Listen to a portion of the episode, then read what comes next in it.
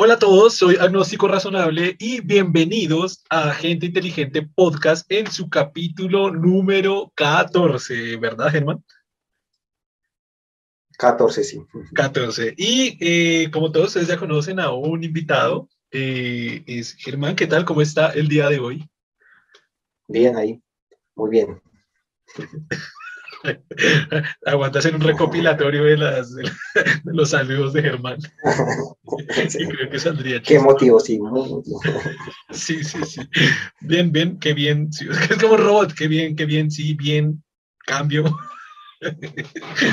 Hola. Así como, así, hola. Sí, pues debería sacar su propio estilo. Es que, Germán, ¿cómo está? ah, no, pero es que si no habla, no cambia. Te de decir hola. Saludos. ¿qué es esto? ¿Esto es de Star Wars? Bienvenidos, gente de su inferior. ¿Pero de Star Wars? Sí, eso es de, no, eso es de, no, ¿cómo es? El otro, eh, la otra, eh, Star Trek. no, creo que es. No me he visto ninguna de las dos, nunca. Yo pertenezco a ese porcentaje de la población que no ha visto ninguna de las dos películas. Y siempre me confunde, pero sí sé que esto es muy famoso, dijo esto. Ah, es como vi, El Padrino hace poco, hace muy poco tiempo. La primera, sí. La primera, pues es que también pertenezco a ese pequeño grupo poblacional que nunca se ha visto El Padrino, sé que la mayoría creo que sí. Eh, le tenía mucha curiosidad porque pues es eh, como una película de culto, o sea, es como, y es prácticamente, según las calificaciones, es la mejor película ah, no, vi que era la segunda mejor película del mundo. La segunda mejor película del mundo y dije, y la tercera mejor película del mundo es El Padrino 2, según las calificaciones y la crítica, ¿no? Y yo dije como, wow, es increíble, por eso tenía muchas ganas de verla. Pero lo que hablábamos alguna vez con Germán, yo no, yo sí en un campo que yo considero que ignoro bastante, es de cine, es de cine y en general de arte o de música, no considero que sea muy, muy experto en esos temas, eh, entonces pedí hace, ya hace unos meses pedí unas recomendaciones en Diagnóstico Razonable, la página de películas, y sí, mucha gente me recomendó muchos títulos. Vi algunos de ellos, me gustaron, vi otros y no me gustaron nada, y ya les dije, no sé nada de cine, pero uff, se me pude casi dormir y aburrir con una película que se llama Taxi Driver. Yo sé que digo esto y mucha gente me va a matar porque dicen que es una de las mejores películas que hay, pero uff, uf, complicada, o sea, no, me, me, o sea, no, o sea, aburridísima. Para mí, de mi perspectiva, y van a matarme, pero aburridísima. Yo no se la si alguien está escuchando esto, no se la recomiendo. ya, ya les dije, ¿no? Esto es una recomendación de alguien que no sabe de cine, pero no les recomiendo esa película. Es aburridísima. El final tiene su desenlace interesante, chévere. El final está, sí, interesante, es bacano, pero es una película que dura dos horas y sobre el final chévere, pues como que no vale la pena ver dos horas por... Ahora, vi, ah, bueno, vi El Padrino, que me pareció bueno, no me pareció la mejor del mundo, pero me pareció bueno. Está bueno. Y vi, creo que, creo que la mejor película del mundo, creo que, no me acuerdo si es esta, pero sí, si no, es de las mejores también. Se llama Sueños de Libertad.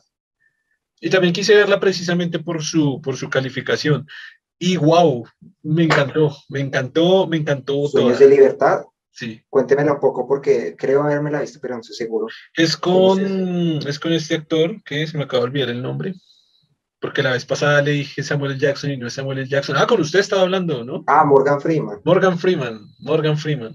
Sueños de libertad no es este donde se escapan de la prisión, ¿es esto? No, pues Pero no, no haga spoiler, no haga spoiler que hay gente que hay gente que. No se la ha visto, pero es que esta película es bastante vieja, por eso pienso. Pero yo me la vi hace como una semana, güey. el padrino me lo vi hace como un mes, y el padrino es del 7, como del 76. Pero bueno, sí, sí, es de unas personas que están en la cárcel.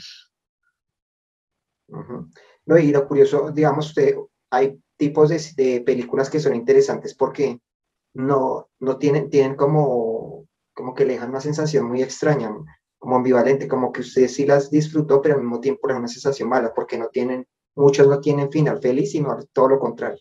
De acuerdo, y es, que, es que no quiero spoilear, es que no quiero hacer spoilers. Por ejemplo, ¿lo hacemos? Por ejemplo, Bailando en la Oscuridad tiene, tiene, es interesante que la vea, porque, porque digamos, le da una perspectiva diferentísima, ¿no? ¿Hacemos spoiler? No, pero no la voy a contar, pero diciéndole que no, pues, no, pues, no, no, no, me la cuente porque me hace spoiler a mí, pero voy a decir aquí duro que voy a hacer spoiler de Sueños de Libertad. vamos a hacer spoiler alert, spoiler alert, spoiler, spoiler alert.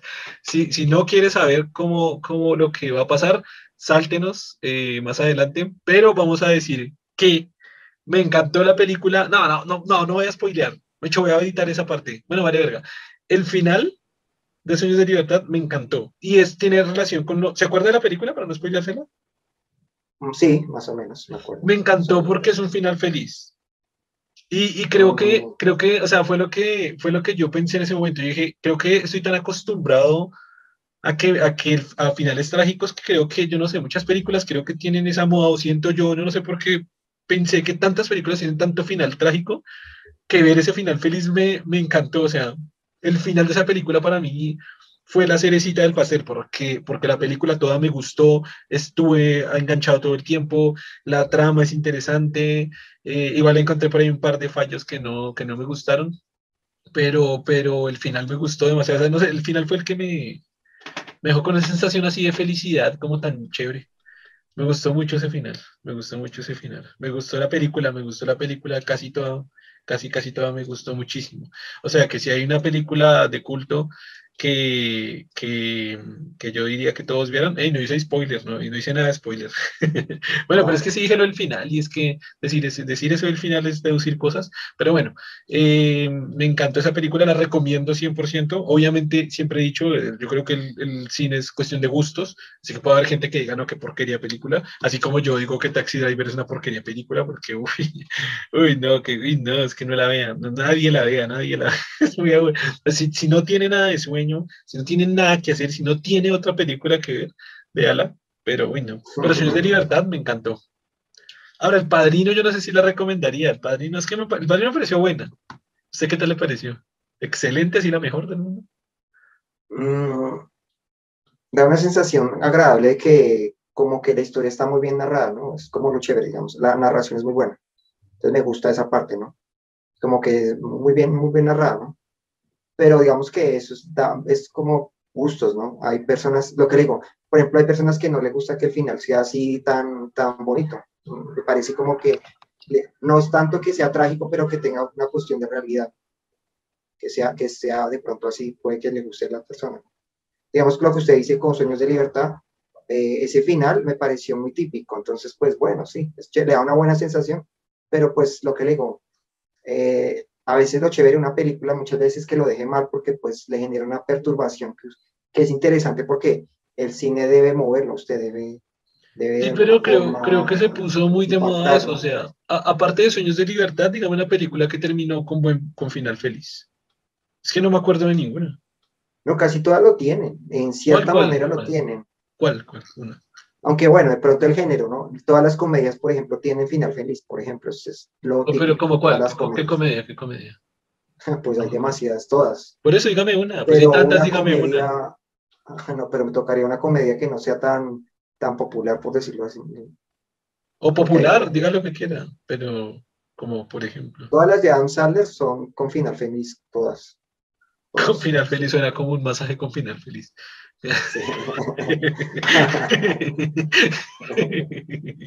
pero, pero, pero, a ver, ok. Ah, ah, ok, sí, sí, sí, la de. Todas, toda la, comedia básicamente siempre tiene ese final, si ustedes ¿Sí?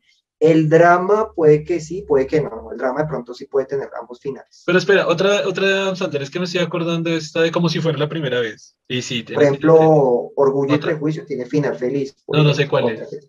No sé cuál es. Una que tenga final trágico. No, feliz. O sea, de Adam Sandler. Es que no me acuerdo de otras. Ya digo que no sé tanto de cine. Por eso, pero, ah, ¿usted está pensando una que tiene o no que no tiene? que tiene, que tiene. Porque, porque lo que le dije, como si fuera la primera vez, lo tiene. Pero por eso, dígame otra. Ya me dijo todas como tres veces, pero otra. Hay tantas. Eh, como si fueran niños, tiene final feliz. ¿Cuál, cuál? ¿Cuál? Eh, como si fueran niños. Ah, tampoco la he visto porque me parece ridícula. Exacto, ¿no? Y, y, la comedia, por eso le digo, digamos, hablando de comedias que no son tan típicas, que tengan final feliz. Eh, ¿Cómo cuál? Eh, más extraño que la ficción, es otro tipo de comedia y tiene final feliz. No, no la he visto, es que no las he visto. No las he visto, pero, pero sí la entiendo. Casi todas las comedias son así y las comedias románticas con más razón. Entonces, okay. pero digo que digamos que un cine donde no haya final feliz. Yo, yo creo que por eso, yo creo que por los dramas sí puede ser, los dramas sí, sí muchas veces no lo hay. yo creo que por eso no estaba acostumbrado a los finales felices porque no veo mucho, mucho cine de comedia. Exacto, sí. ¿Con dramas como cuál? los dramas. ¿Como cuál? En dramas sí pueden haber finales. Una drama que me acuerdo, es que no me acuerdo, es que casi todo el cine está muy enfocado en comedia, casi no en drama. Por lo mismo que usted dice que la gente le gusta es el final feliz y el drama no siempre es así, ¿no? Entonces no, no están no están generalizados. Ah, pero cuál todo el cine, cuál todo el cine está enfocado en la comedia, ahí sí estoy súper desacuerdo. O sea, ahorita hay un enfoque gigantesco a la, la, ciencia ficción y a los superhéroes, y hay mucho, pues no sé, hay terror, hay acción, hay. Pues, no se puede decir que todo el género está enfocado en la comedia, y sí, no, yo no sé cine, pero estoy en desacuerdo con esa, con esa afirmación. O sea, tantos géneros que hay, todos en Bueno, la cuestión ahí en la que usted está hablando de ciencia ficción, no sé, no sé en qué género estaría eso, como tal. Pues ciencia ficción, ese género se llama ciencia ficción. Como escribe un género que se llama ciencia ficción. ¿Y eso entra en lo que es drama o lo que es comedia? No sé cómo entraría ahí. No, tiene comedia y puede tener drama y puede tener acción, pero es ciencia ficción, el género es ciencia ficción. Porque tiene comedia, porque tiene drama y tiene acción, sí. Pero es ciencia ficción. Bueno, de drama no tanto, yo diría que no. Tiene comedia básicamente, drama yo no he visto mucho realmente. Ni, Puede tener poco, pero tiene. No, pero muy limitado, muy... Puede ser, igual que la comedia, la comedia es muy limitada, no es una película de comedia, no es que usted esté muriéndose de risa cada rato. Entonces tiene sus pedazos y usted se ríe. No, yo me refiero que el drama como, como género, como la forma en que se expresa el drama, no se ve mucho realmente en la ciencia ficción. Bueno, eso yo, o sea, estoy de acuerdo, no se ve mucho, pero se ve. Estoy diciendo es que hay, hay partes, hay... Pero el género se llama ciencia ficción. ¿Cómo? Sí. Pero bueno, el punto con eso no es si es drama o si es comedia, sino el final. E, en ciencia ficción tampoco es que haya final. Final triste no ha visto. O usted ha visto un final triste en ciencia ficción, que usted ya... Pero digo que ver finales tristes, finales así, no, y la cuestión no, es tanto lo que digo de que el final sea triste, sino que deje al espectador con una sensación como de, como escosor, como decir, digamos que me, me perturbó un poco porque como que no me, no me dio lo que yo esperaba, porque al final en, muchos que, en muchas historias, aunque hay, el final es triste, es bonito en cierta manera, pero, hay, pero lo que digo, hay cineastas que le dan una sensación muy mala. Por ejemplo, el caso de lo que le digo de esta película, que le da una sensación muy rara, porque de, digamos, de, ciencia ficción, de ciencia ficción Matrix es un final triste, de ciencia ficción Avengers es un final triste, de ciencia ficción pues al final Iron Man, bueno, termina también con Avengers, sería con una redundancia, pero es un final triste. De, incluso en Avengers también con Capitán América, pues un final triste, porque al final es que, claro, sí, estoy todos entrando en la misma película, solo que con final de varias generaciones de historias. Eh, Spider-Man 1, bueno, no, esa no, ese fue un comienzo triste. Pero sí se puede decir que es un final feliz, sí se puede decir que es un final feliz. Eh, Interestelar, que vuelve a ser ciencia ficción, ese se llama el género ciencia ficción, es un final, es un final ambiguo, es un final feliz triste ahí, feliz triste. O sea, casi mucha gente lloró con ese final, pero, pero Titanic es un final triste y es romance, es romántica. Exacto, pero la diferencia es que no lo, digamos, sí es triste y conmovedor, pero mire que finalmente de alguna forma tiene algo eh, de feliz porque su vida continúa, o sea... Sí, eso es, como la que... Es como la que triste, triste, es como algo trágico, Es como, es como la que le dije Interestelar. Donde, donde Interestelar, Interestelar, Interestelar es, como... final triste completamente. Interestelar es como final triste feliz. Es como, como ambiguo, como ambivalente. Como que tiene esa, esa parte, es como esa, como esa sensación agridulce. En el que... Uy, pero aquí voy a decir spoiler. Bueno, simplemente voy a decir, sí, es final triste, feliz, que, que, es como lo de Titanic.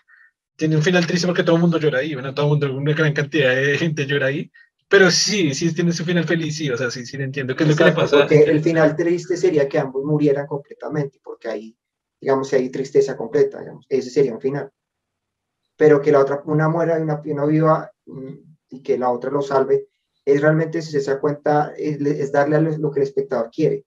Y esa es la cuestión que le digo muchas veces que eh, en el cine, que le da lo que el espectador quiere, no, no, lo, no lo conmociona en cierta manera para que le genere una sensación diferente. Le da es como que lo deja satisfecho, entonces no sé, si realmente es Pero creo, creo o sea, estoy pensando que su definición de final triste es un final donde prácticamente todos mueren, ¿o qué? De hecho, el final de Evangelion. No. perfecto. Final de Evangelion. Ese es un final triste. Pero para usted ya está viendo que, o sea, un final triste siendo muy trágico. Porque, bueno, pues es que no, no visto. Porque es que triste. Pero, podría serlo, pero no sé cómo, cómo lo plantearía. No, un final triste es que la persona, el héroe, realmente fracase, algo así, ¿sí? O sea, que, lo, que usted lo que esperaba que se le diera no se le dé. Eso es lo que le digo. Pero Avengers. Avengers es final triste. Es que no me he visto el final, de pronto sí, podría ser, pero es que como no me he visto el final, la verdad. Bueno, creo que esta voy a spoilear, o sea, es, quedó número uno en taquillas en el planeta Tierra, sin contar la piratería. Yo, creo que Avengers sí el 90%. no, no, no, no, estoy, no, no, déjeme terminar, pero déjeme hablar. Estoy diciendo que por esa razón voy a dar spoiler, porque ya no, o sea, si quedó como una de las películas más taquilleras del mundo, supongo que si ve spoilers porque la gran mayoría de la población del planeta Tierra se la ha visto sin contar piratería. El, final es que, um, si alguien lo quiere escuchar, ah, es que es imposible. Bueno, el final es que muere Iron Man. Y prácticamente es el protagonista, o entre comillas, el protagonista de Avengers. Y el, prácticamente el protagonista muere completamente. Es un final triste. Pero es que claro, por eso le decía que es final triste para usted, porque si usted me va a decir, no, es que si uno muere la historia al final sigue, porque la historia de todos los otros superhéroes sigue, entonces es final feliz. Pero entonces ya lo que le digo, ya para usted entonces final triste es que hubieran muerto todos y ya sería un final ultra trágico, pues que eso ya no tiene, para mí eso ya no sería final triste, sería muy exagerado desde su perspectiva. Aunque claro, es que en este género sería difícil un final como el que le estoy proponiendo. Un final que realmente el objetivo de eh, en estas historias es que el, el héroe logre el, el, propósito que tiene. El fin, lo contraproducente sería que el malo gane, por ejemplo. Ese sería un final que no tendría pero sería un final diferente. A eso me refiero, cosas de ese tipo. O sea, que lo que la expectativa que tiene el espectador no se, no se dé, sino que reciba lo contrario. Claro, pero por ejemplo, en, en, en Avengers el, el, el, villano no consigue su objetivo, pero el protagonista muere. Es un final triste. Aunque, aunque el villano no consiguió su objetivo por el trabajo en equipo y bueno, por todo. Eh, de hecho, fue por el, es que fue por el propio protagonista que el villano no llevó a cabo su objetivo y por esa misma razón fue que este murió. Todos salen de negro acompañándolo en su funeral, su hija está llorando, su esposa está llorando, se acaba la película. Es que es un final triste. Ah, usted se algo así como lo de Superman también cuando muere Superman. Igual, ah, ahora que lo pienso, Avengers, no la última, no en Game, sino la anterior, que ahora se me olvidó el nombre, también es un final triste porque ahí, precisamente no solo muere uno, que es Spider-Man, que es como el segundo protagonista, sino que muere la mitad de la población, el 50% de la población. Claro, eso se recupera en la siguiente película, pero si vamos a darle final a esa película como final, como la gente que lo vio en cine en su tiempo, que no había, que no se sabía qué iba a pasar, eso fue un final muy triste, se murió la mitad de los personajes, la mitad de los protagonistas, la mitad de todos los personajes se murieron. Eso es un final triste. Claro, pero ahí se nos final final, ¿no? Digamos que es un intermedio, pero bueno. Pues es que sí, por eso digo, si, si uno la ve en cine y vio y terminó la película, hay un final triste. Pasa que no, bueno, sí, ya después lo que sigue, ya bla, bla, bla, pero ese fue un final triste y aún así la siguiente vuelve a ser un final triste. Porque por eso le preguntaba que qué era final triste, porque ya tendría que ser muy fatalista en el que todos murieran, porque usted me decía, no, en, en en Titanic no es final triste, porque si no soy sí lo entiendo. En Interestelar tampoco, pues sí lo entiendo. Pero, pero entonces ya sería triste pues que los dos se hubieran muerto y todos los del barco se hubieran muerto y todos. o sea, ya es como ya, ya, lo que le digo, es como Evangelion, ya todos se mueren. Eso sí es final triste. que, que, supongo que hay alguna película, que todos se mueran. que hay tanto cine, hay tanto cine que yo creo que hay de todo, ¿no? Pero, pero ya sería muy extremo ese final, no sé. Por ejemplo, por ejemplo, esta película que me gusta muchísimo, La Isla Siniestra, creo que se llama, con Leonardo DiCaprio. Ese es un final triste. ese, por ejemplo, es un final, ese es un final que lo que, lo que le digo, que deja al espectador contrariado. Eso es lo que me refiero con este, un final así. Pero es un final triste. Exacto, y es un final lo que le digo, que es el tipo de final que me interesa porque le deja al espectador la sensación de que lo que él estaba esperando ver nunca, nunca se dio Eso es lo que le digo, un final de Lo que estaba esperando ver. Ah, no, sí, obvio. Pero, pero es un final triste, o sea... Sí. Pero por eso digo que sí hay mucha película, porque usted ya estaba por el otro lado, que casi todas eran con final feliz. Y vea ya todas las que le he mencionado son de final triste. Claro que justo son como las que me gustan, ¿no? Sí, como de pronto haciendo un sesgo de confirmación que justo todas las que me gustan, todas se mueren, todo el mundo. Matrix es mi película favorita y se muere al final. Bueno, no muere, pues muere uno, pero si no muere. Pues muere el protagonista y la protagonista, mueren los dos protagonistas. No, no muere, no, en la final no muere. realmente Neo no muere y un tiempo antes de Trinity muere. Pero entonces, ¿cuál estaba pensando? Es que no, Matrix Revolution, Matrix 3. Pues en la no, 2 no muere, como muere. morir, morir, no. Sí muere, muere y de hecho ese es el inicio de la película 4 que si ya vio el tráiler ya vio como al... Güey, me he visto cada película más de 45 veces, es mi película favorita. No, pero no muere. Yo no, no por eso digo Bueno, que no, pues vuelvo a no muere, vuelvo no a ver porque el Neo al final muere y lo que le digo, es, precisamente desde ese argumento del final tienen que arrancar la nueva película que si yo creo que ya, bueno, no voy a hacer spoilers del tráiler porque el tráiler, de hecho en el tráiler lo que plantean es que como Neo muere precisamente, se tiene que, tiene que volver a nacer otro elegido, pero otro elegido que tiene la apariencia de él, solo que con la apariencia de Keanu Reeves actual, que es con barba y con pelo largo, y entonces él está en la Matrix y, y de hecho conoce a Trinity, pero no sabe quién es Trinity, Trinity tampoco sabe ¿Por qué? Pues como el murió es un nuevo mundo, porque de hecho la 3 termina porque se acaba el mundo completamente, ¿no? Ah, no, no, Zion queda vivo, si lo que se acaba es la Matrix. No, de hecho no se acaba la Matrix, no, no, no.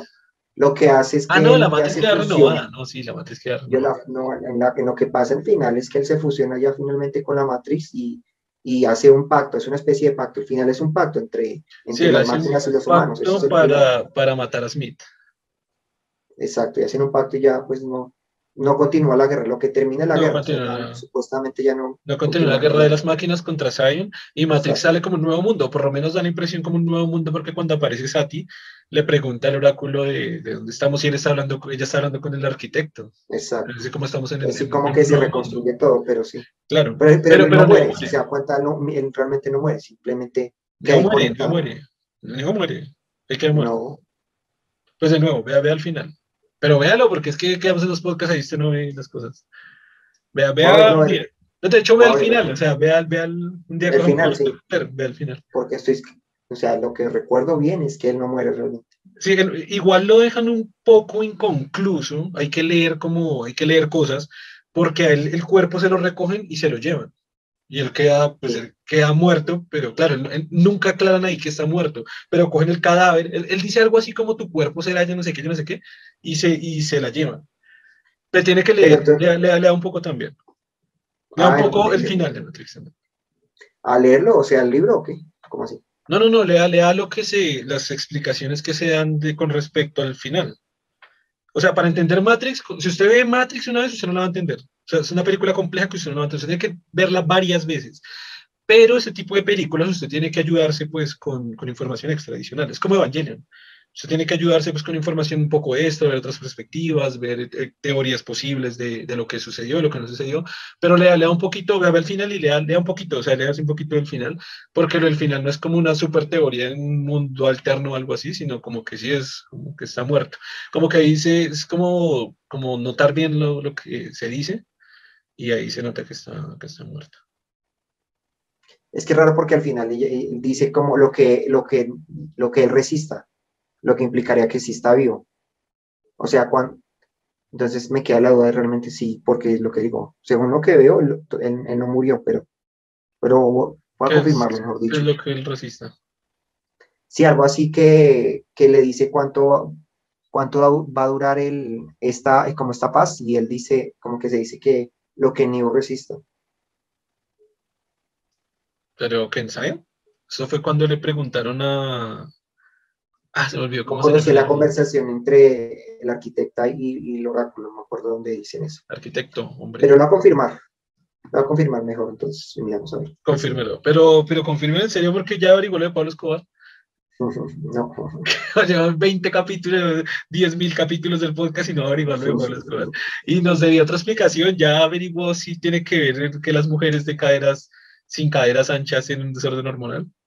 No, tampoco. De esa sí yo hice otra búsqueda y volví, bueno, bueno, no voy a decir aquí nada porque no fue muy profunda nuevamente. Solo que hice otra búsqueda muy rápida y no volví a encontrar nada. Pero bueno, eso sí no, no investigado más. Pero bueno, tiene tres temas ahí pendientes. Que aclararnos a todos los que están, estamos escuchando, bueno, están escuchando este podcast. eh, ok, bueno, ¿qué, qué? Pues no sé ni por qué estábamos hablando de películas y el tema de venir a películas. Pero bueno, conclusión de eso. Todo el tiempo está equivocado. No, me no, le doy mi perspectiva de lo que para mí e, es un final como el final como, como el que yo esperaría, ¿no? Para que, digamos, no sea ver, ver cine por verlo, o sea, como que es la idea con el cine, ¿no? Que lo, que lo, eh, que le mueva sus fibras en el sentido de que le, le haga repensar su vida casi. Entonces se requiere muchas veces ese tipo de finales. Pero ya exageró también, ya que le haga repensar la vida completa, quién soy yo, quién, pues como yo, pues yo no exageraría tanto, diría más bien que le deje una reflexión o que haga una serie de reflexiones, pero no, que bueno, yo voy a, ya no voy a ser yo, voy a, voy a cambiar de profesión, voy a ser otra persona, voy a irme a vivir a otro país. Pero estoy de acuerdo, estoy de acuerdo en lo que sí deja reflexión. A mí, por ejemplo, a mí Avengers me gusta harto. Y sé, y sé que los puristas aquí del cine me van a decir que no sé nada de cine, pero digan lo que se les dé la gana, me gusta Avengers. Y hay una reflexión que no quiero ponerme a hablar de mi vida personal, pero hay una reflexión que hace Thor en medio de la crisis que está pasando y en medio de la conversación que tiene con la mamá, que a mí, uff, me pegó así como totalmente. O sea, yo dije, soy yo, o sea, es, es mi situación, o sea, es como, o sea y, hablaba con una amiga y me dijo algo muy interesante que, que se me quedó y fue, es que ese es, el, ese es el poder del arte, e, eso es el arte, el arte es capaz de, de, de, con una con algo, con un incentivo, con un, con un ¿cómo se llamaría exactamente? Con un, no es un incentivo, no es un indicio, con un estímulo, con un estímulo usted pueda pensar o reflexionar cosas de su vida o encontrar alguna respuesta o encontrar alguna idea o lo que usted decía, ¿no? Como que ese mover fibras que sea como un, lo que yo también decía, como que le deje una reflexión interesante, que se diga, wow, esa parte a mí me, me encantó, o sea, Avengers me gusta prácticamente toda la película, pero ese pedazo en especial para mí, o sea, fue para mí como que, uff, ese pedazo me, me marcó, me marcó mucho. Por, lo, por, no sé, una situación que estaba viendo en ese momento, por mi vida que salía como muy, como, no sé, la adapté a lo que estaba pasando, en, lo, que él decía, lo que estaba pasando en mi vida, algo así. Nada, es increíble, sí. ¿Cuál es su película favorita? Hablando de todo?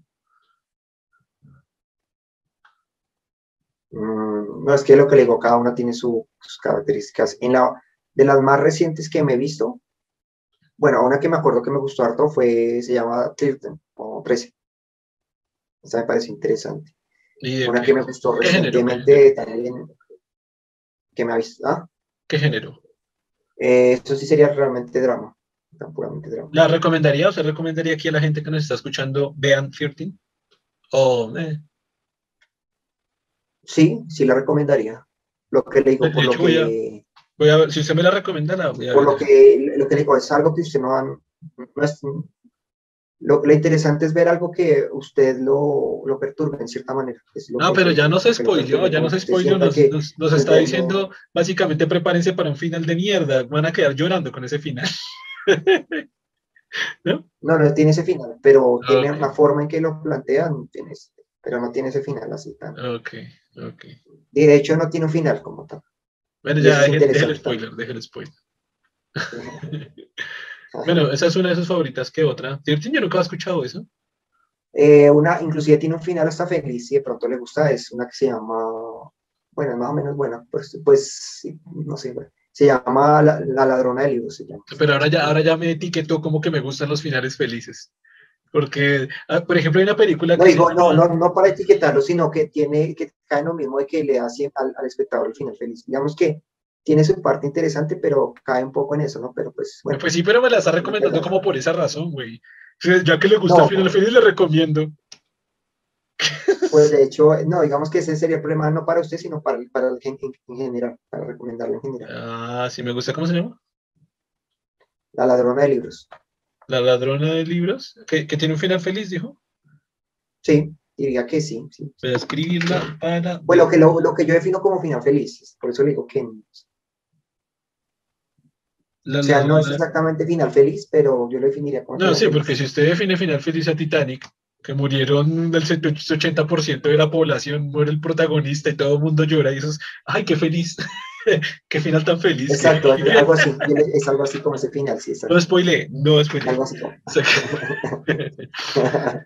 ¿Sabe cuál, ¿Sabe cuál a mí me parece la, bueno, ya dije que Taxi Driver, pero ¿sabe que me parece la peor película de la historia?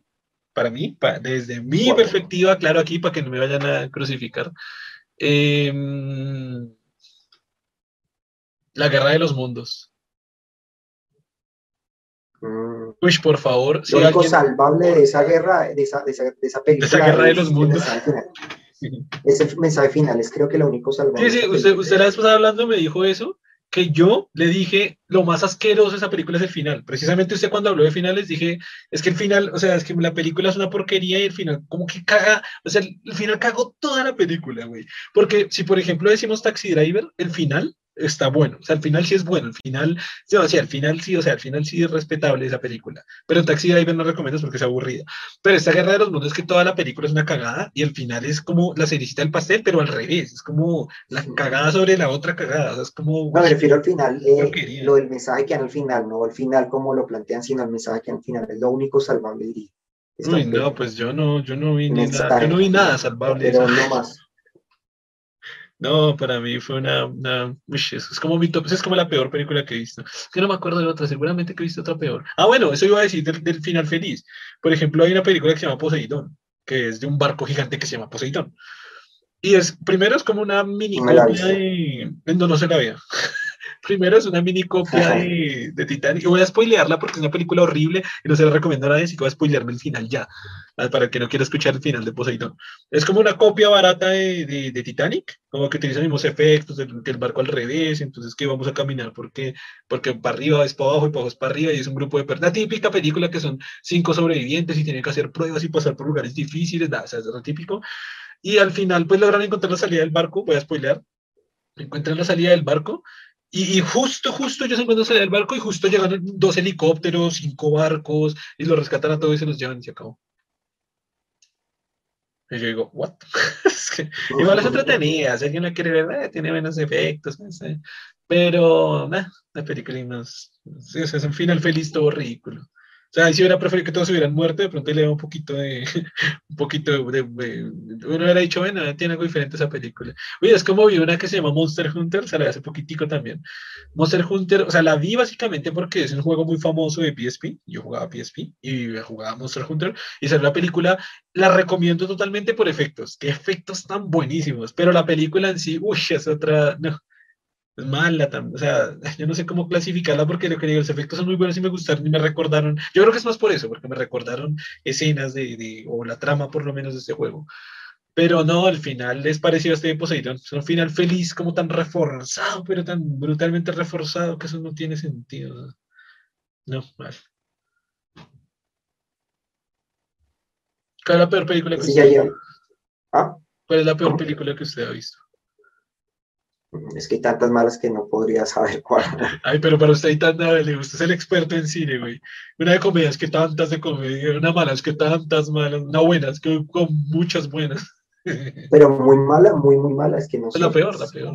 O, una mala que se le ocurra, como la que primero se le ocurra, pues debe ser por algo, porque ser como la más mala que tiene presente, por lo menos. Hay tantas. Eh, por ejemplo, está una guerra de películas mala, casi todas las de, ¿cómo se llama este actor? Una guerra de películas re mala, las que él hizo de, de Zoolander, todas son malas. De hecho, ah, él, lo nomina siempre para las películas más malas. ¿Le ves que hay nominaciones de las películas más malas? Sí, hay una nominación y el que siempre se la gana es este, el actor que hizo La familia de mi novio. No, es que yo, como, como que le encanta la comedia, porque yo de comedia no, no he visto ninguna. Es que, es que la comedia, a mí no, esa comedia a mí no me hace reír. Esa comedia, esa típica comedia a mí no, no me... Es que si yo digo una comedia, una, una comedia, pero es que como si fuera la primera vez, ¿es comedia? ¿Se la calificaría como comedia? Porque esa me gusta, pero esa es comedia. Es comedia, sí. Ah, ok, bueno, esa comedia me gusta. Pero con esa yo no me morí, no me muero de risa, me muero más de risa viendo youtubers chistosos. ¿no? Pues no me, yo me, me, río más viendo el chavo, me río más viendo Chapulín Colorado que viendo, como, como si fuera la primera vez yo no me reí. No sé si se murió de risa ahí o qué. No es que lo que le digo, el género comedia no, es no tiene que ser exactamente que sea chistosa como tal, sino que la trama se está muy como muy orientada que como que de que a pesar digamos de la de, de lo que pase todo termina como bien, ¿no? es como muy enfocado en ese sentido. El drama está muy enfocado, digamos, a lo contrario, el sufrimiento, a que todo es muy complicado y, que, y, ver cómo, cómo finalmente, eh, a pesar de que, digamos, a pesar de todo lo que sufren, finalmente no, no, logran el, la persona muere o finalmente no hay el final feliz que usted esperaba la comedia es como una forma muy ligera de, mostrar el drama personal, es una forma más ligera de mostrar el drama personal. Pues acá estoy viendo la, el género y aparece más específicamente como comedia romántica, ¿no? Como comedia. Por ejemplo, esa es comedia romántica, sí, la que usted está viendo, la que usted... sí, pero le pregunté y me dijo comedia. Hasta ahora que acabé de ver que era comedia romántica. No, pues es que comedia es lo que le digo también. O sea, para especificarla y Sí, más, específicamente, sí. La comedia en general, lo que le digo, aborda demasiadas cosas. Entonces, ¿con qué película me río yo? Si no es con comedia. Con nada. Pero la comedia tiene que hacer reír también. Curiosamente, unas que me gustan, y uno diría que son malas, pero por alguna razón me gustan, son las de las que son parodias de, de, otras películas. A mí, no sé, me divierten bastante. Eso es comedia. Sí, exacto. Y eso, y eso sí hace reír. Y eso sí hace reír. Exacto.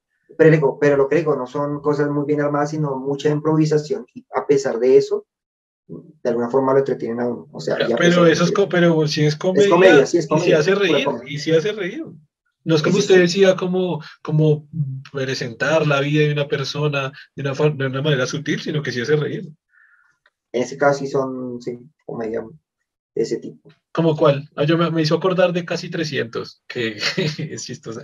Es que de recordarla se me hace reír nomás. Es o sea, es que es tan ridícula y como tan mal hecha, es una película tan mala y tan ridícula que hace reír. No, lo, lo que me lo, lo, que me gusta es que cuando yo veo la original me parece tan absurda que es interesante una donde se burlan de lo absurdo de la otra. Entonces por eso me... ah, pero 300 me parece absurdo, a mí 300 me gusta. Sí, 300 es exageradamente dramático, o sea, exagera todo. No, no, pues sí lo exagera todo. pero, me, pero me gusta mucho. O sea, yo nunca dije, no, no exagera. No, tanto por lo mismo. De, y, y, la, y, la, y la continuación de 300, eh, ¿cómo se llama la otra? Y, 301. 302. No, después de 300. no, sí, no me acuerdo el nombre, pero sí la vi, sí la vi. Esa es igual, cae lo mismo, la exageración de... esa sí, esa no me gustó tanto, esa está buena, pero no me gustó tanto. Pero es que yo no sé si usted sabía, yo creo que lo está ignorando, y es que 300 no está basada en la historia real de Esparta, sino 300 está basado en un cómic que se llama 300. Y ese cómic, o sea, la, la, película está basada en el cómic. Y estoy diciendo, está exagerando, pero es que es un cómic que, quieren que un cómic pues sea de filosofía. Pues un cómic es, yo creo que se está ignorando ese, ese, ese dato, ¿no? ¿Lo sabía o no lo sabía? No, no es eso a lo que me refiero, sino, ¿cómo decirlo? Como que es, estos, eh, esta, esta cuestión de combinar la música con, el, con, la, con la historia, eso lo llevan a un extremo, ¿no? No, no es muy sutil, es demasiado evidente. O sea, es demasiado evidente para la persona. ¿Cómo, la música? ¿Cómo se ¿Mm? ¿Cómo la música? No entiendo a qué se refiere con la música. Digamos, cuando hay una escena dramática y cómo el viento sopla de cierta manera. O sea, lleva, utilizan todas esas cuestiones, pero las muestran de manera tan evidente que le quitan el sentido de, que, de, la sutileza de, de, la escena. Entonces, por eso le digo que es lo curioso cuando hacen la parodia que muestran esto de la forma pero más no, Pero no entendí lo de la música, lo del viento. ¿En qué escena, en qué escena se dice que el viento no es muy exagerado? O sea, no, no, no, es el No, lo que le digo es esa cuestión de combinar la cuestión dramática de, de la música más, más eh, el escenario, más digamos que lo, lo, lo, ven muy extremo, ¿no? Pero a ver, es una banda sonora buena. Es una banda sonora De pronto lo que sí puede ser cierto, que usted me está diciendo y podría explicar esa exageración, es que si está basado en un cómic, es muy propio de los cómics hacer eso. O sea, yo, yo nunca he visto una crítica de que 300 tenga una banda sonora mala. Es una banda sonora buena, no, tiene premiaciones. pero es una banda sonora buena. La, la sutileza en, en, combinar estas cuestiones al, al mostrarla. Ah, me refiero a las sutilezas. Pero yo pienso que ya es un gusto personal. Ustedes hablan de un gusto muy personal, o sea, que no le gusta cómo uno se mesa con la, con la, con, con la música cuando eso pues no tiene ninguna crítica de la película como tal de que es una banda sonora mala porque en realidad acompaña muy bien la escena de acción. Es como decir, no, Avengers no me gusta porque la, la música no combina con la escena. Pero pues a usted le parece eso, pero la, la, la, la escena, la, música le da mucha más acción. De, la sutileza de, de utilizar eh, estas herramientas, la forma en que se utilizan, la sutileza. Pero de nuevo, está hablando de un gusto personal, como no es, como, como es muy sutil, entonces no le gusta. Porque primero me dijo que era exagerado, eres diciendo que es la sutileza. Primero dijo que era exagerado el viento, por eso le pregunté que en qué escenas dice que el viento es exagerado. No entendí esa parte del viento exagerado. No, exagerado la forma en que combina la cuestión del escenario y todo eso. ¿Pero el viento? Pero por eso le pregunté en qué escena utilizan el viento de exagerado, en la escena, o sea, en qué escena. Porque la escena tampoco es que sea completa, la escena es tierra y una roca atrás, en, en algunas ocasiones, ¿no? Pero lo cierto es un escenario exagerado. Si, si, está basado en un cómic, puede ser muy propio del cómic como tal. pues es que por eso le decía que si usted ignoraba el dato y nunca me respondió si usted estaba ignorando ese dato, porque es que ignorar ese dato significa que usted está pensando que está basado en la historia, en, en la histórica, ¿no? En, la parte histórica, o que es una película histórica, y, si, y ahí lo entendería, porque se dice, claro, está, que mucha gente cae en ese error. Se está representando una guerra histórica, pues que está exagerado todo, se lo entiendo totalmente. Pero lo que ignora mucha gente es que está basado en un cómic, y si usted no ignora ese dato y decir que está exagerado porque está basado en un cómic, que un cómic ya es, o sea, creo que dentro de la definición de cómic significa exagerar rasgos o, o algunas propiedades, pues. Claro, porque en un cómic usted todo lo, no, no tiene no tiene la cuestión, las otras ayudas como la parte visual y eso, entonces para, para darle el dramatismo que requiere el cómic, muchas cosas tienen que, que magnificarse, ¿no? Sí, como que sobreexpresarse sobre, Exacto, porque pues usted no tiene todas las otras ayudas que tiene cuando usted ve algo con sonido y con... Claro, un medio audiovisual, una, una producción audiovisual. Entonces, claro, si usted me dice que está basado en un cómic, ah, entonces sí se entiende por qué se hizo esa manera. Claro, que, que, lo que le digo, o sea, la parte de la, de la banda sonora me parece excelente. Que, que, sople el viento muy duro, no, no, no, nunca me respondió exactamente qué escena, o que dice que el, escenario es exagerado, pero la pelea que hacen contra, contra un grupo de los persas que es diferente es tierra y atrás una roca, que es cuando ellos se mueven así en cámara lenta y tal, tal, tal. Eso como hacer un escenario exagerado si es roca y tierra. Que de hecho en la parodia ponen, ponen, ponen como arenita y como una pantalla verde al fondo. Pero porque es muy simple, o sea, es como no, lo, que me, lo, que me, refiero es eso de, exacto, pero si es pasado en un cómic, sí, sí lo entiendo. Como eso, exageración con las cámaras, como el movimiento a, velocidad baja y eso, que puede ser muy propio del cómic. Si estabas en un cómic, es muy propio del cómic, entonces entendería por qué se hizo esa manera. Pues no es propio del cómic, sino más propio de la, de, la, de la ciencia ficción o de la acción. Porque el cómic, ¿cómo representa la cámara lenta? El cómic no puede representar cámaras lentas. No, me refiero a los ángulos muy cerrados, a como la cuestión así, ¿no? Más o menos. Ah, ok. Ah, bueno, los ángulos sí, los ángulos sí, claro. Sí, claro, porque estás haciendo un cómic, eso es muy propio del cómic, ¿no? Claro, claro. Sí, claro, obvio, claro. Eh, pues para, para darle más dramatismo, pues obviamente. Claro, porque por, por ejemplo, la, la escena en la que sueltan a un berserker o la escena en la que atacan unos elefantes pero son de un tamaño abismal. Pues, o, esos animales no existieron. Por ejemplo, Jerjes, que era un como de 50 metros, era como de 3 metros, así como de 3 metros sin exagerar. Sí, como de 3 metros. Pues, pues, claro, esos son, es que ahí yo le tengo la perspectiva que son exageraciones si usted está pensando que está basada en, en un hecho histórico. Pero como estaba basada en el cómic, me pareció, no, me, esa película me gusta mucho. No están mis favoritas, pero me gusta mucho. Ahora, una película que a mí me gusta, pero que a nadie, que todo el mundo cree que es mala, igual, no, sí, pero muchísima gente cree que es mala, Kikas. No sé si alguna vez la ha visto. Sí, claro, me he visto las dos. Ah, ¿Le gusta o no le gusta? ¿Es buena o mala? Es entretenida, solo la definiría así, es entretenida. Ah, pero es buena, eso la calificaría como buena. Si fuera mala, usted no lo hubiera entretenido, ni siquiera, como Taxi Driver. que se ni entretiene. pues que no sé, lo que le digo, el problema de definir el cine como bueno o malo es... No, para usted, no, subjetivo, o sea, su opinión. Claro, acá, pues por eso le digo, si vamos aquí, o sea, no, no, estaríamos hablando nosotros, sino vamos a leer críticas y vamos a ver puntuaciones y vamos a ver premiaciones y pues es para eso, pues para eso no damos nuestra opinión. Lo que pasa es que como el cine se define como un arte, pues entonces no sé qué tan artístico podría ser, ¿no? Que lo entretenga no lo hace artístico, ¿no? Pero, pero es que hay otro punto, porque si es arte y hay calificaciones y hay estándares y hay premiaciones, Entonces, si es un arte, es un arte, ¿cómo explicarlo? Si es un arte que se puede calificar, que se puede cuantificar o que se puede de alguna forma poner en, en términos de bueno y malo. Pues si vamos a bueno y malo, y como un término artístico, definir algo como entretenido no lo hace artístico. ¿No lo hace artístico? Si es entretenido, ¿no es artístico? Exacto, sí.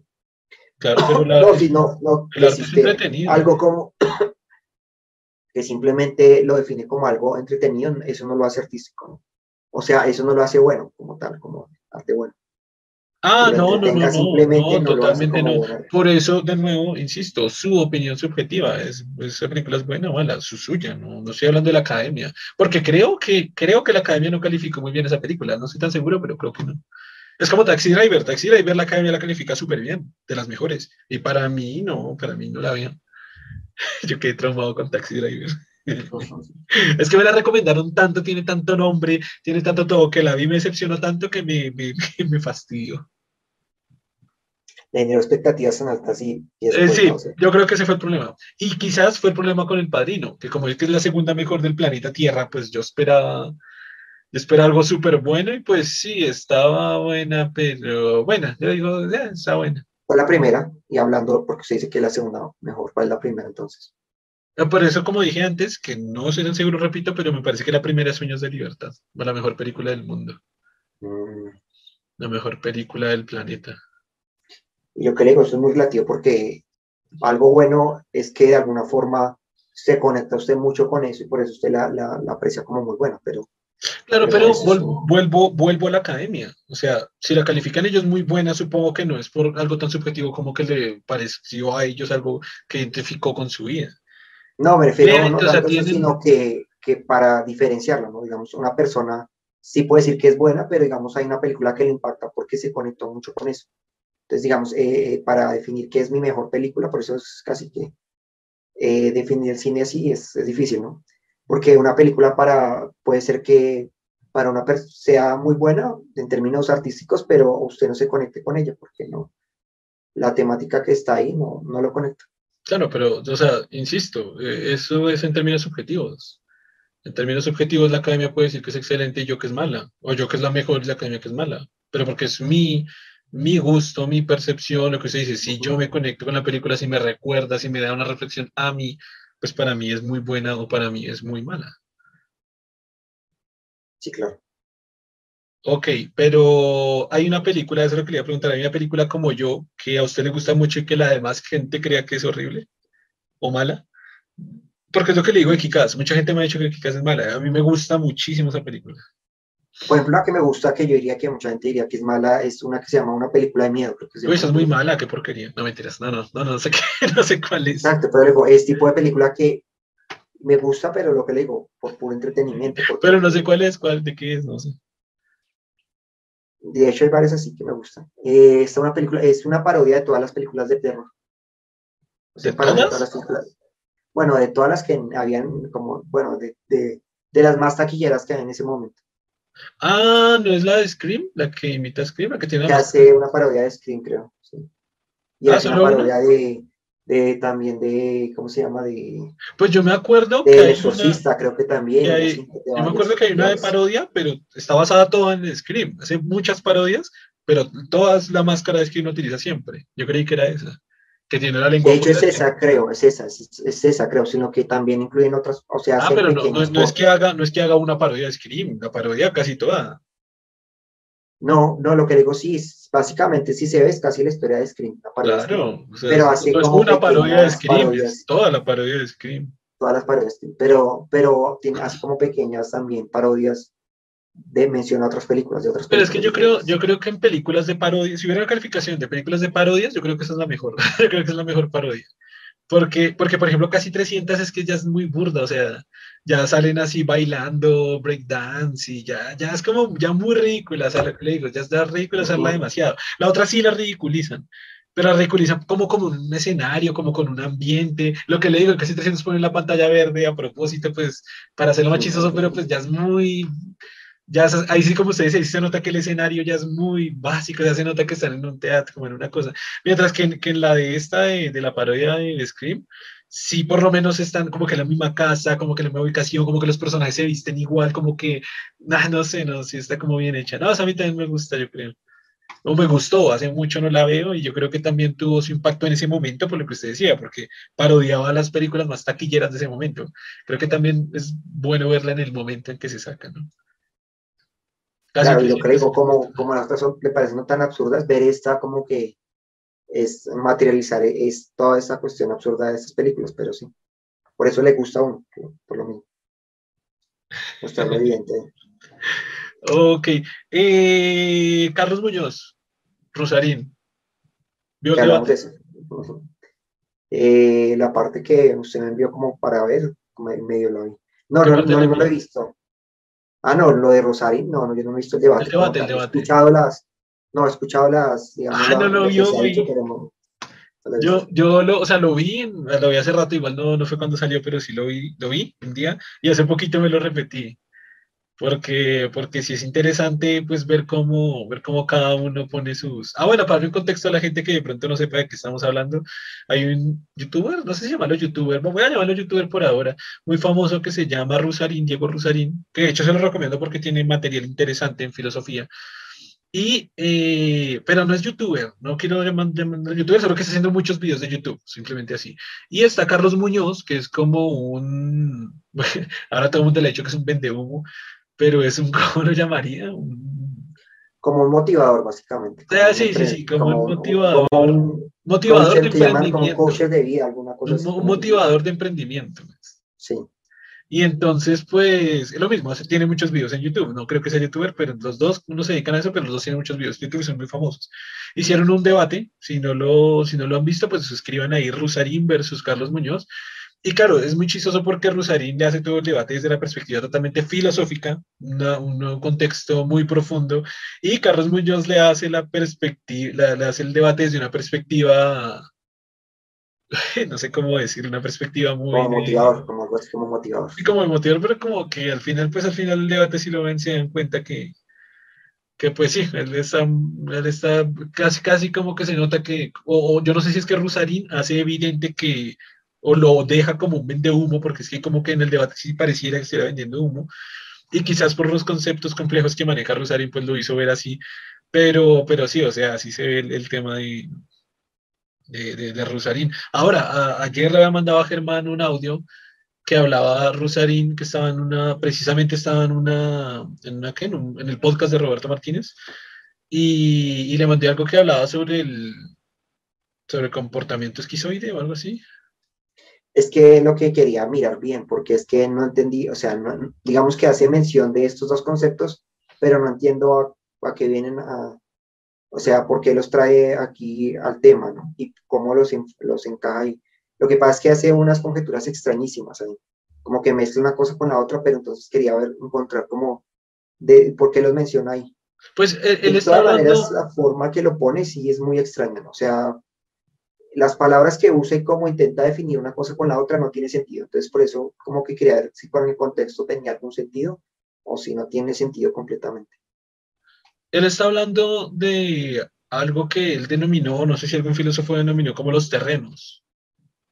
Y él dijo que, que había que cambiar de terreno, haciendo una alegoría como que había que cambiar de perspectiva o de, sí, básicamente como de vida. Entonces él decía, en ese pedacito del esquizoide, decía que el esquizoide cambiaba de terreno muy rápido, no me acuerdo bien cómo era que como que, ah, no, como que el esquizofrénico cambiaba de terreno muy rápido, pero el esquizoide eh, lo cambiaba, pero no lo cambiaba, pero no le ponía lógica al terreno, que era como decir que tenía hambre, digo que no tenía hambre, no, no, que no comía porque tenía un estómago de mujer. Entonces, que eso era lo que pensaba el esquizoide, pero el esquizofrénico sí como que cambiaba de terreno, porque cambiaba de idea muy rápidamente, pero a terrenos absolutamente diferentes. Algo así, no estoy, no estoy diciendo que exactamente eso dijo, pero sí más o menos por ahí era la idea de lo que, de lo que decía. Claro, y es muy extraño porque lo que digamos, con la esquizofrenia no es que, o sea, utiliza el término random, como que tiene pensamiento random, pero no funciona así, el, digamos, el, esquizofrénico no es que tenga un pensamiento random, sencillamente que no organiza correctamente, no integra correctamente la información. Porque nosotros cuando pensamos combinamos ideas de diferentes maneras, ¿no? Podemos estar pensando en una idea, en otra y en otra. y lo que hacemos es integrarla correctamente. Pero no quiere decir que, pasemos de forma random de un tema u otro, sino son varias ideas que nosotros de alguna forma integramos correctamente, de la misma manera como está la realidad, ¿no? La realidad son diferentes percepciones y nosotros la integramos de, de forma que generamos una experiencia que tiene contexto y que está integrada completamente. Nos permite generar una experiencia que, que combina todas estas sensaciones y que nos, nos eh, genera una experiencia eh, centrada, integrada, ¿no? Entonces, usted cuando percibe la realidad, pues percibe los olores, el sonido, eh, la temperatura y todo lo, lo, construye de forma integrada. De manera que la experiencia para usted, pues, tenga un contexto correcto, ¿no? Y sea, y sea consistente con la realidad. Y es muy curioso cómo, o sea, esa, interacción que tiene con personas, ¿no? Que es, a mí me parece como más impresionante, como el interactuar con personas inexistentes, pero de todas las formas, ¿no? Como, o sea, lo que más me impresiona a mí es como la, el tacto, porque si usted lo, lo escucha, mm, más o menos, un poquito lo entiendo, ¿no? También, pero esto como que, como que le da la mano, como que le toca el hombro y usted siente ese hombro ahí, es como que, uy, esa parte sí me parece muy, demasiado extraña. Digamos que eh, si usted observa, por ejemplo, cuando sueña, usted todas estas sensaciones las experimenta. Lo que pasa es que no tiene una conexión con algo real, con una sensación real, pero su cerebro las experimenta igual. o sea, usted experimenta que lo tocan y la sensación cuando usted lo toca en un sueño es como... Claro, incluso dolor, ¿no? Cuando me pegan que hay dolor. Me pegan, como le duele. Cuando siente el olor. Estrecho, por ejemplo, si usted sueña con comer, con algo delicioso, usted saborea. cuando está besando. Cuando está tirando. Pero sí, usted siente a la otra persona completa. Exacto, lo que implica que, la diferencia, diferencia exacta con la persona que tiene una alucinación es que la, persona que alucina no sabe diferenciarlo. Usted no, cuando usted, por ejemplo, digamos, eh, habla consigo mismo, usted escucha a la otra persona hablar, o sea, usted mismo hablando, y suena como, se escucha, o sea, se escucha como un sonido, ¿no? Pero usted tiene la posibilidad de diferenciarlo. Usted sabe que cuando usted piensa, con, o sea, cuando usted habla consigo mismo, el, con el que usted habla no existe y usted tiene la conciencia de que eso es real. En cambio, una persona que alucina no lo sabe. No sabe que, que lo que está experimentando no es real. O sea, no tiene una validación correcta entre la experiencia concreta de su cerebro, que es simplemente lo que su cerebro generó, y la, y la experiencia de, de, sus sentidos que le, que le validan de que esto es correcto.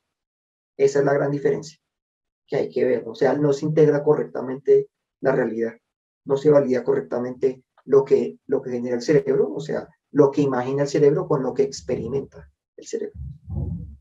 Me, me, gustó mucho esa comparación que hace con el sueño, güey. Hemos hablado harto y nunca me lo había comentado de esa manera, pero sí está muy, es muy didáctico de, la forma de entenderlo y es muy claro, o sea, sí, totalmente. En el sueño uno tiene todas las percepciones, uno, uno ve, uno siente, uno toca, uno interactúa con otra persona, pero claro, cuando uno despierta es como que hace el reset, ¿no? Uno despierta y dice, ah, fue un sueño. Pero quizás el esquizofrénico nunca, nunca, no, no ve, no, o sea, no, se parte esa línea que se resetea él simplemente sigue interactuando con la persona. Pero lo que le digo de cuando usted habla consigo mismo, por ejemplo, usted cuando habla consigo mismo es como, si usted lo analiza, es como la experiencia es como escucharse. Una voz. Como sonido, una, voz. una voz. Pero la diferencia es que usted sabe que esa voz no es real. La otra persona, el, el, esquizofrénico no lo sabe porque su cerebro no es capaz de diferenciarlo, no sabe cómo, no sé si no integra correctamente y no sabe que lo que está experimentando es, es producido por su cerebro, pero no experimentado por sus sentidos. Pero es curioso porque, porque, por ejemplo, escuchan voces femeninas o voces infantiles y muchas voces simultáneamente. Ahí, ahí, no, ahí no, no explica mucho porque uno cuando, yo, yo cuando, todos cuando estamos callados y uno está con su voz interna, entre comillas, uno solo escucha una voz, escucha como cinco voces entre uno, ay, camine para allá, no voy a solo una. Claro, porque usted está, digamos, usted cuando construyó ese esa personaje con el que usted habla, solo lo construyó con de esa manera. Pero si usted le permitiera al cerebro eh, ser creativo, pues ¿por qué no darle una voz femenina, una voz más masculina, una voz más pequeña, más, más, más grave, más aguda, una voz, una personalidad más, eh, más agresiva, una personalidad más conciliadora? Todo eso se podría si usted le permite a su cerebro ser tan creativo. Pero usted generalmente el que construye con el que habla siempre tiene una, una, estructura estable, como la forma en que usted lo construyó. En este caso no, él, él, puede combinar muchas cosas porque su cerebro no tiene esos sistemas de control tan establecidos. Él hace conexiones entre diferentes partes del cerebro que no deberían hacer conexión. No, y que de nuevo volvemos a su mismo ejemplo. Uno en un sueño sueña con mujeres, incluso con mujeres que uno nunca ha visto en la vida, con su voz perfectamente femenina, con niños, con niñas, con ancianos, y cada uno tiene una voz diferente, ¿no? Y uno escucha esa voz, pues una, una voz diferente cada uno. Y es lo mismo acá. Y lo que le digo, y la cuestión con este es que él hace combinaciones en, de diferentes zonas de cerebro que no, generalmente nunca se combinan. Por lo tanto, puede generar experiencias que son muy extrañas, demasiado extrañas. Que es cuando lo mismo que usted pasa cuando experimenta con ácidos y eso, ¿no? Que usted puede percibir, puede eh, no, pero percibir cosas extrañamente, combinar sensaciones diferentes. Entonces, saborear ah, un sonido, algo así como saborear un sonido, algo muy raro, como cómo se saborea un sonido. Sí, sí, pero le dicen que lo saborea, que cuando escucha algo, lo saborea, o sea, cuando usted escucha cierto sonido, lo está saboreando, lo percibe como una sensación de sabor. O como ver, ver un sonido, ver sonidos también. Ver, ver sonidos. Cosa que no es normal y pues en el caso del esquizofrénico, pues esa desorganización no le permite funcionar bien. Pero lo que dicen de casar de un tema al azar a otro, no, simplemente no lo integra correctamente, no es que sea al azar.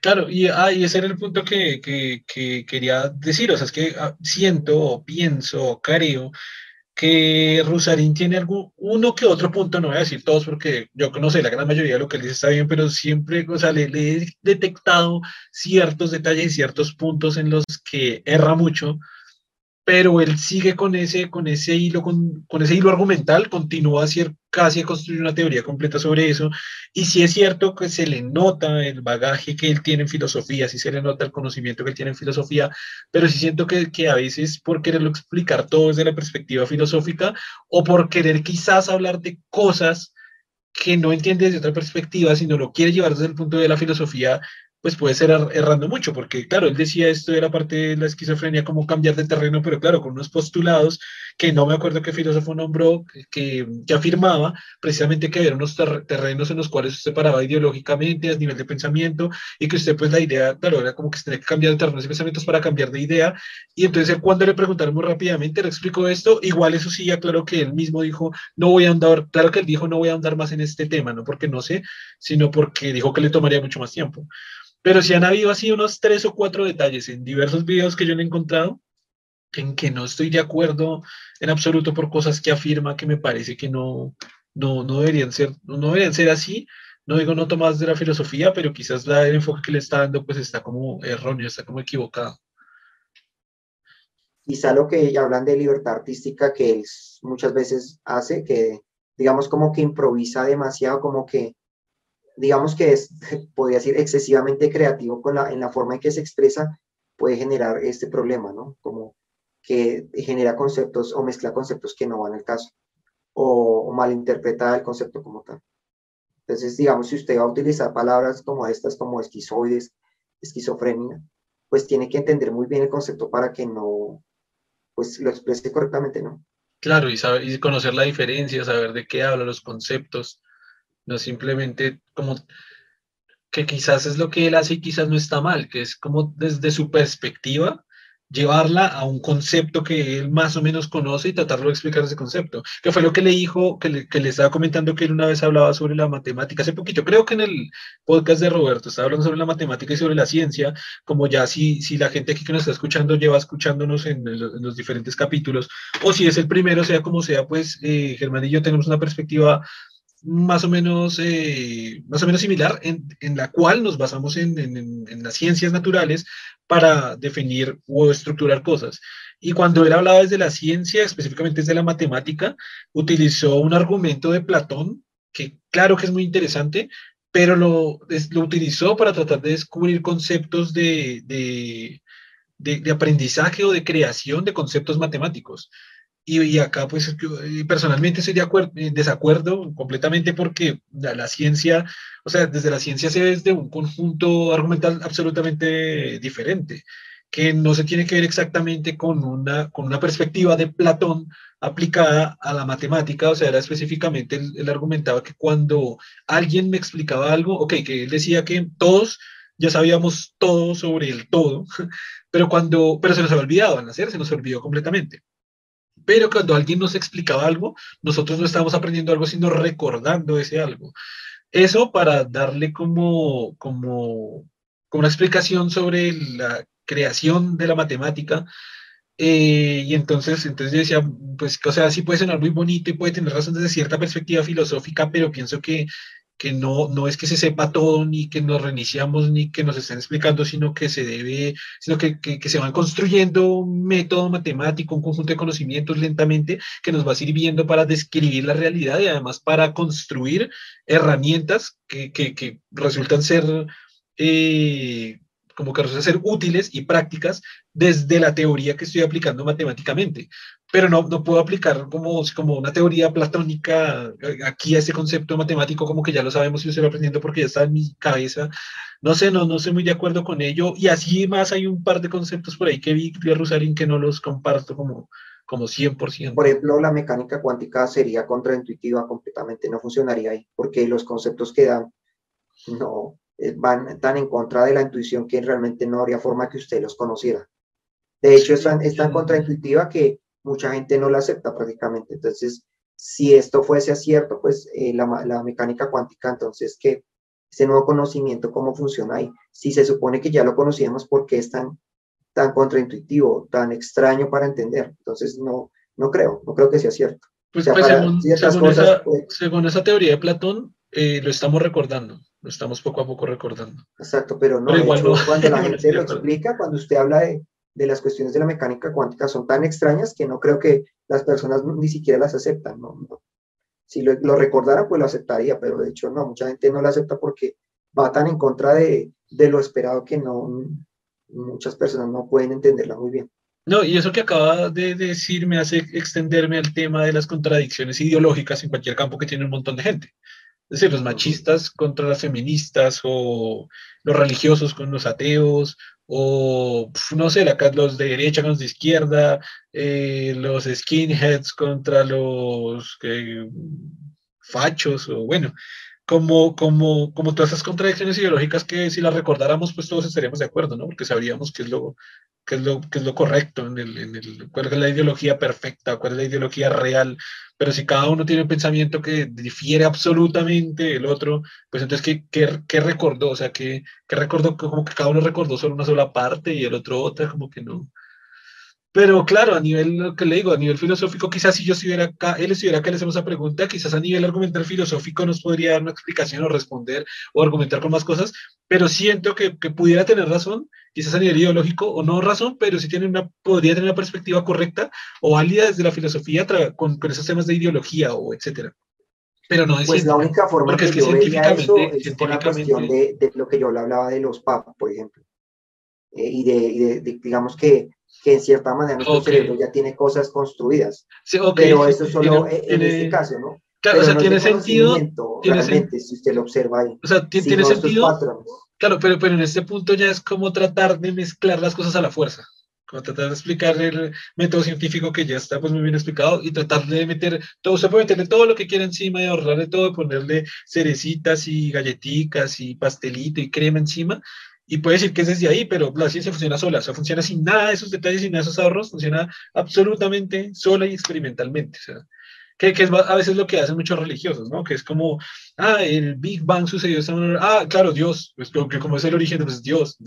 no, como hay estrellas que son gigantescas, que, ah, pues Dios las hizo. Sí, se puede decir todo lo que sea, se puede decir Dios, las hadas madrinas, la filosofía Platón, pero pues no, no tiene nada que ver con eso. Si usted quita esos elementos de las variables, de las ecuaciones y de lo práctica, va a funcionar igual la ciencia. No, la cuestión es esto, ¿no? Digamos, ¿por qué tenemos una forma muy estándar de pensar? Porque eso ya está construido, pero de hecho la ciencia lo que nos muestra es que esa forma de pensar no es realmente la realidad, que pensamos de esa manera y abstraemos de esa manera porque, digamos, es la forma como se estructura nuestro cerebro para pensar pero eso no implica que la realidad sea así. Y de hecho, exacto, ese problema es este. Muchas veces la ciencia nos revela no, esta forma de pensar no es la correcta, no funciona así el mundo.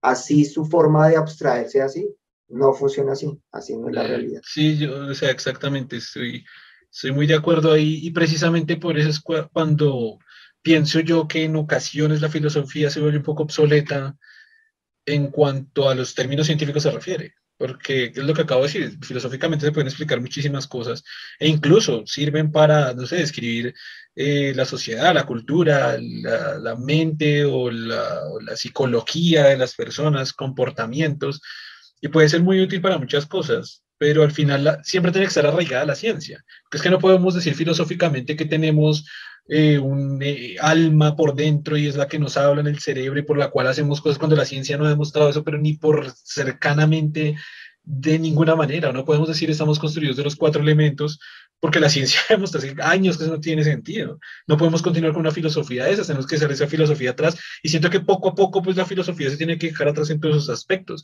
Obviamente como la ciencia no maneja eh, términos políticos, culturales, sociales, psicológicos y eso que en los psicológicos es con la neurobiología ya está, ya está, por lo menos ya la psicología se está pegando o ya se tiene que estar pegando mucho a la neurobiología, que es la ciencia natural que está controlando o estudiando el comportamiento del cerebro a, a través de las ciencias naturales.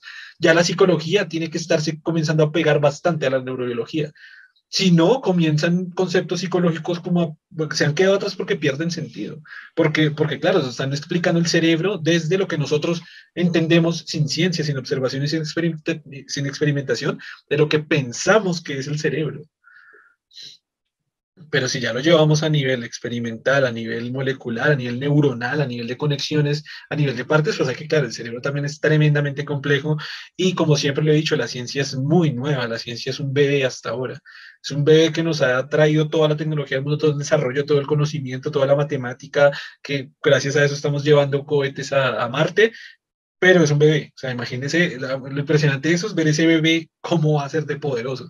Pero es un bebé, así que el cerebro todavía está muy, todavía se, se, escapa bastante. Entonces, por eso todavía toca seguir utilizando psicología, por eso en los campos políticos, culturales, les toca seguir utilizando filosofía, sociología para tratar de explicar esos campos que a, a, veces sí le pueden dar como cierta dirección o cierto direccionamiento o cierta cercanía a entender esos conceptos que pueden ser complejos y así racionalizarlos y pensarlos y hacer algo con ello, concluir algo, dirigirlos en una parte pero claro, ya cuando o sea, no, se puede, no se puede revolver con el tema científico. Claro, y lo, la falencia más grave de estas ciencias es la metodología. Digamos que la ciencia tiene un método científico que ha demostrado ser muy bueno para, para demostrar que si algo es correcto o no. Estas otras ciencias no tienen un método tan, tan bien estructurado, lo que hace que tengan falencias en la demostración de algo como real o no. Es, es un problema que metodológico grave que, que se debería solucionar, ¿no? La filosofía tiene el mismo problema como tal. Digamos que la filosofía se demuestra con proposiciones lógicas, pero de todas maneras requiere una, un método práctico que demuestre que eso sí es cierto o no, o si es aplicable a la realidad o no. Para, para contraargumentar un poquito ahí, alguna vez yo le, yo le propuse, yo hice el mismo planteamiento con una socióloga y me dijo, hey, cuidado, porque en las ciencias sociales se utiliza el método científico por eso es una ciencia, porque entonces es una ciencia social, pero se utiliza el método científico para todo lo que propone la sociología, por lo menos. Entonces me dejó como, uy, pues sí tiene razón, porque si hay método científico ahí, si no, es ciencia. Pues habría que ver cómo, cómo funciona, cómo se aplica, ¿no? Pues porque si el método científico está muy basado en la estadística, no sé qué tan Claro, según explico, hay, hay mucha, hay mucha base estadística y claro, la base estadística es la parte matemática que comprueba todo esto. Y hay delegación y todo, pero entonces mi conclusión a partir pues de, de, no hice mucha investigación, la verdad, yo creo que me falta hay mucha investigación, no hice investigación, pero mi conclusión fue al final exactamente eso, es cómo se recolectan exactamente los datos y qué tan precisos a nivel de matemática son esos datos, porque claro, si usted lo basa en estadística, sí puede estar correcto y la estadística, por supuesto que es parte de, de la matemática, pero la estadística al fin se tiene que basar en unos datos, ah, en a veces subjetivos, como en encuestas o lo que diga la gente o en lo que perciba la gente en una comunidad, que pues si, pues lo pasas a números y lo trabaja con método científico numérico, pues puede dar un resultado científico, pero, pero claro, la base quizás sea subjetiva por el solo hecho de hablar de sociedad y por el solo hecho de hablar de personas, está enfocándolo o partiendo desde una base totalmente subjetiva. Y entonces ahí pienso que puede fallar o creo que podría fallar, no soy tan seguro. Y claro, y ahí tiene usted que escoger, sobre todo para cuando utiliza estadística es complicado porque tiene que evaluar cómo hicieron las preguntas, el grupo de control, cómo, lo, cómo funcionó, a qué tipo de personas lo hicieron, qué tan aleatorio fue el muestreo, toda una cantidad de cosas. Si ese método no se, se hace correctamente, eh, el resultado que usted va a obtener es, está equivocado desde el comienzo. Es la gran complicación con esto, ¿no? Igual en ciencias naturales también tienen que meter mucha estadística. Claro, también. Y ellos también tienen sus propias fallas, ¿no? Claro, sí, ¿no? Claro. Bueno, no sé si, si cerramos ahí. Yo creería, sí. ¿Quiere cerrar con, quiere una conclusión? ¿Quiere decir algo más con respecto a lo que hablamos hoy, que me pareció muy interesante, de hecho? De pronto una aclaración de algo que no, no se comentó, que hablamos un poco de, de cuando él habló de, lo, de la esquizofrenia y lo esquizoide, ¿no? Lo esquizoide es otra cosa muy diferente, ¿no? Ah, sí, no sé. sí. Digamos que lo esquizoide como tal, lo esquizoide hace referencia en este caso a que eh, la persona como tal, eh, su experiencia está un poco, por, digamos que no, no sigue el, lineamiento, los lineamientos normales, ¿no? Pero su funcionamiento es, es, es digamos, muy funcional, ¿no? Esas personas como tal, la persona esquizoide lo, lo podría uno definir como que, como esta persona que, digamos con el ejemplo, eh, yo no como, entonces, esta persona no diría porque tengo un estómago de mujer, sino diría porque tendría que comer, algo así. Eh, el, el, esquizoide no, no se adapta al, al, convencionalismo como tal social, esa es como su característica, porque, porque no quiere ser absorbido por él. Digamos que su experiencia social no es, es muy extraña y lo que él hace es apartarse de ello para protegerse. Entonces, el esquizoide sencillamente sería alguien que, lo que le digo, que eh, de una vez criticaría esa postura básicamente, porque no quiere ser absorbido por ella. Pero entonces, si usted, por algo que, como él lo planteó, es muy raro, no, no tiene sentido, por algo que no entendí por qué lo planteó de esa manera. Pero, eh, digamos, en el ejemplo que usted dio, se me acaba de ocurrir uno, eh, sí, no, no quiero ver televisión, porque todos ven, televisión, ¿sí? Mm, eh, mm, no quiero, eh, quiero ver televisión en tal hora cuando, digamos, en la madrugada. Y la gente no, no debería ser así porque lo convencional, digamos, no sé, sería que fuera durante el día. Él no acepta la convención social, no la acepta, no, no quiere ser eh, etiquetado por ella, no quiere ser absorbido por ella. Pero eso aplica a, a, todo a ciertas cosas, ciertos comportamientos, porque supongo que nos quiso ir de, ok, ve, tele, ve televisión a la madrugada, pero si come lo que los demás comen. O sea, si en un país se come, hay una comida no sé, va a preparar una comida inglesa, bueno, inglesa no sé, pero india, para comer algo diferente y no seguir las convenciones sociales? ¿O hasta qué punto llega? Por ejemplo, eh, eh, si la costumbre fuera primero comerse el seco y después la sopa, él perfectamente podría hacerlo al revés. Él podría mezclar comidas, digamos, comer de una forma diferente. Eh, él quiere mezclar este, la sopa con, con el arroz, cosas de ese tipo él no va a seguir esa convención, él no le interesa seguir la convención. ¿Ya? Por, ejemplo, como horarios, algo así, por ejemplo, ir a la universidad o al colegio a las 8 de la mañana y salir a las 2, pero si le toca ahí como, o se sentiría mal o como... No, él se adaptaría, pero digamos puede ser... Se. Para perfecta, pero eh, la incomodidad sería si lo es tener esta, eh, esta cuestión de que socialmente eh, tiene que comportarse de esa manera y la persona no quiere comportarse de esa manera. No entiende por qué tiene que comportarse de esa manera, porque no tiene esa necesidad que tienen los otros de ser aceptado, ¿no? No, no, lo ve, no tiene esa necesidad. Por lo tanto, no, no ve la necesidad de adaptarse a las costumbres de los otros. Y por tanto, también lo que, lo que él dice, él no quiere que lo absorba eso, porque él siente un riesgo de, de que si se hace parte del grupo pierde su identidad. Porque digamos que siente... O sea, no quiere pertenecer a ningún grupo.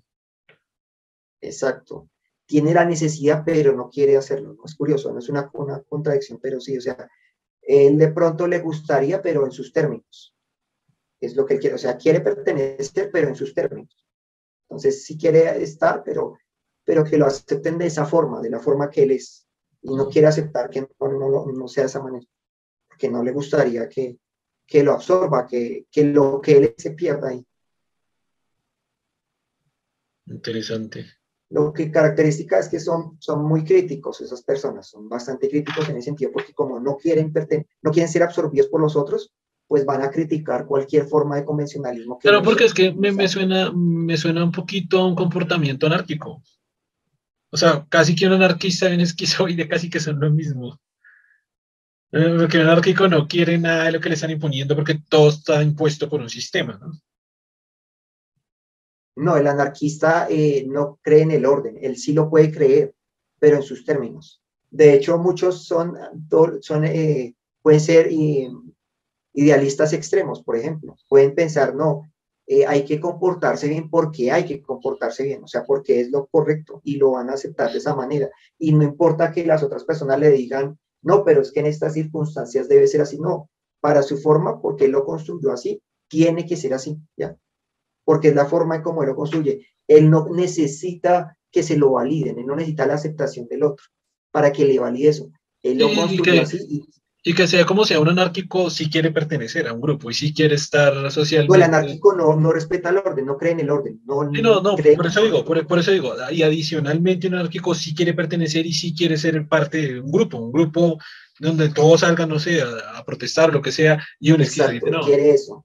El anarquista no, le interesa, no le interesa, no le interesa. Si, está, si ellos lo aceptan bien, si no lo aceptan, no, porque es su forma de ver. Él, no necesita, por eso le digo, como él no requiere la validación del otro, por lo tanto, él, es, él, no requiere, ve las cosas de esa manera y no es capaz de verlas como, como quieren que las otras personas la vean. Porque él, digamos, es en eso, él no tiene, necesita esa validación. Por lo tanto, no está inmerso en estas eh, necesidades que nos hacen comportarnos de esa manera. Interesante. Ok, eh, cerramos ahí, yo creo, por hoy. Ok, eh, muchas gracias a todos los que estuvieron escuchando o viendo este podcast. Gracias a Germán por estar. No olviden seguir todas las partes del proyecto Gente Inteligente y nos vemos en el siguiente capítulo. Un saludo. Bueno, chao.